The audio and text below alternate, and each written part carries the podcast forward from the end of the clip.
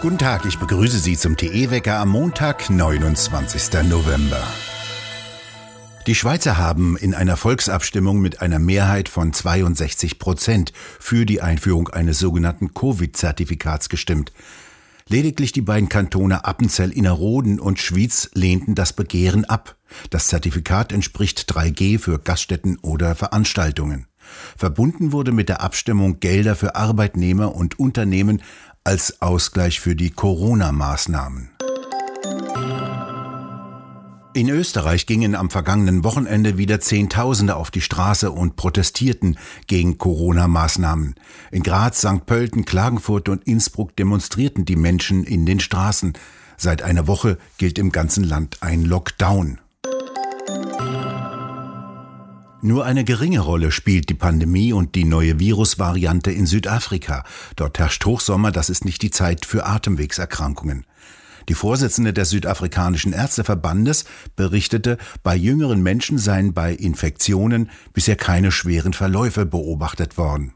Sie betonte gegenüber britischen Medien, dass die bisher in ihrem Land festgestellten Fälle nicht schwerwiegend seien. Sie selbst habe rund zwei Dutzend Patienten behandelt, bei denen die neue Virusvariante festgestellt worden sei. Die hätten unter starker Müdigkeit gelitten, ihre Symptome waren anders und milder als diejenigen, die sie zuvor behandelt hatte.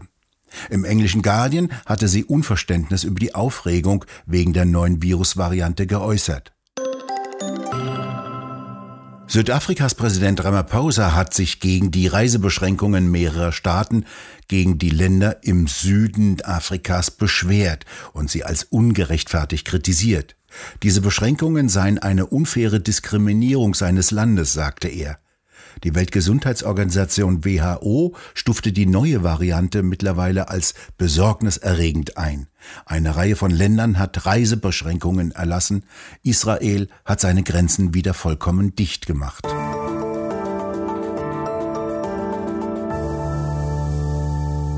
Nicht zufrieden ist der Einzelhandel mit den Umsätzen im beginnenden Weihnachtsgeschäft. Die Corona-Beschränkungen hätten vielen Einzelhändlern den Auftakt des Adventsgeschäftes vermiest.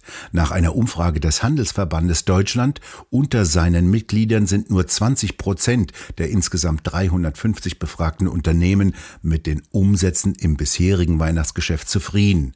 Im Vergleich zu den drei vorherigen Freitagen waren am letzten Freitag deutlich mehr Passanten in den größten Städten Deutschlands unterwegs. Dies ergaben Messungen, wie viele Passanten durch die Einkaufsstraße liefen. Der Einzelhandelsverband erneuerte seine Forderung, die 2G- und 3G-Regeln abzuschaffen oder sie erst gar nicht einzuführen. In den Geschäften bestehe aufgrund der Hygienekonzepte und Maskenpflichten keine erhöhte Infektionsgefahr. Der Verband sprach sich erstmals sogar für eine Impfpflicht aus.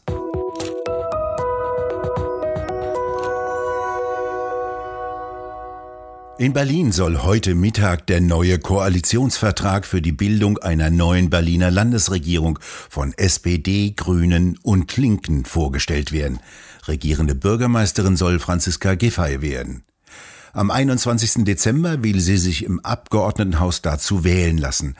Bei der Wahl zum Abgeordnetenhaus am 26. September war die SPD mit 21,4 Prozent stärkste Kraft vor Grünen sowie CDU und Linken geworden. Doch dies war zugleich das historisch schlechteste Ergebnis der Partei in Berlin. Noch herrscht keine Klarheit über das endgültige Wahlergebnis. Es gibt eine Reihe von Einsprüchen gegen die Wahlergebnisse. Zuletzt hatte die stellvertretende Landeswahlleiterin in der vergangenen Woche Einspruch beim Verfassungsgerichtshof eingelegt. Sie beantragte, die Wahl in den beiden Wahlkreisen Charlottenburg-Wilmersdorf und Marzahn-Hellersdorf für ungültig zu erklären, da sich dort Wahlfehler mandatsrelevant ausgewirkt haben können. Der Berliner Verfassungsrechtler Christian Waldhoff hält eine komplette Wiederholung der Wahlen zum Abgeordnetenhaus für möglich, wenn die bisher eingereichten Einsprüche erfolgreich verlaufen. In 200 Wahllokalen war es am 26. September zu schwerwiegenden Pannen gekommen. Die könnten einen gravierenden Einfluss auf die Landtagswahl gehabt haben, sagte Waldhoff.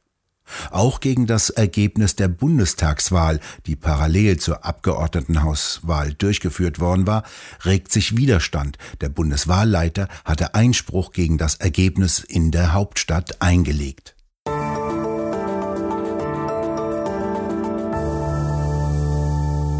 Mehr als fünf Jahrzehnte nach der Contergan-Tragödie hat sich der Pharmakonzern Grünenthal bei den Opfern des bisher größten deutschen Medizinskandals entschuldigt.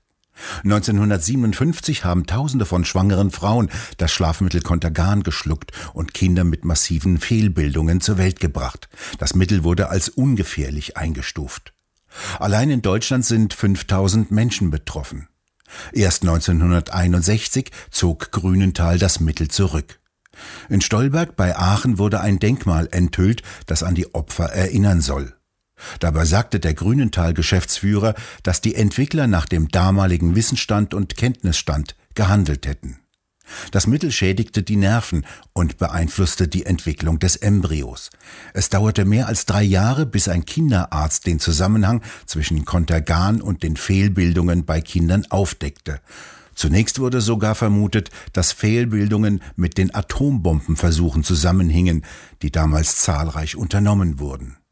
Eine Folge des Skandals, die Gefahren von Arzneimitteln rückten in das öffentliche Interesse. Daraufhin wurde in der Bundesrepublik eines der strengsten Arzneimittelgesetze der Welt entworfen. Auf den Kontergan-Skandal verwies auch ein Berliner Richter in seiner Begründung seiner Verfassungsbeschwerde gegen die Corona-Maßnahmen, die er beim Bundesverfassungsgericht eingereicht hatte. Es werde verkannt, argumentierte er darin, dass die im Schnellverfahren entwickelten Impfungen selbst ein nicht zu unterschätzendes Gefahrenpotenzial bergen würden. Keiner wolle, dass sich Fälle wie mit dem Schmerzmittel Contergan wiederholen, betonte er.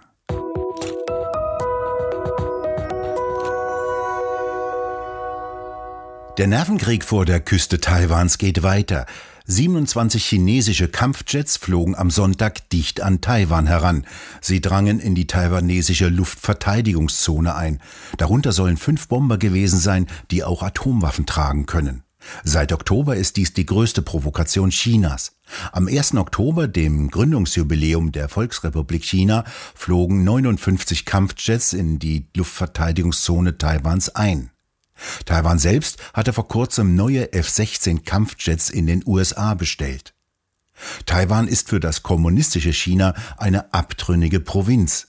Eine Wiedervereinigung, so die derzeitige Auffassung des chinesischen Präsidenten Xi Jinping, müsse notfalls auch mit Gewalt erzwungen werden.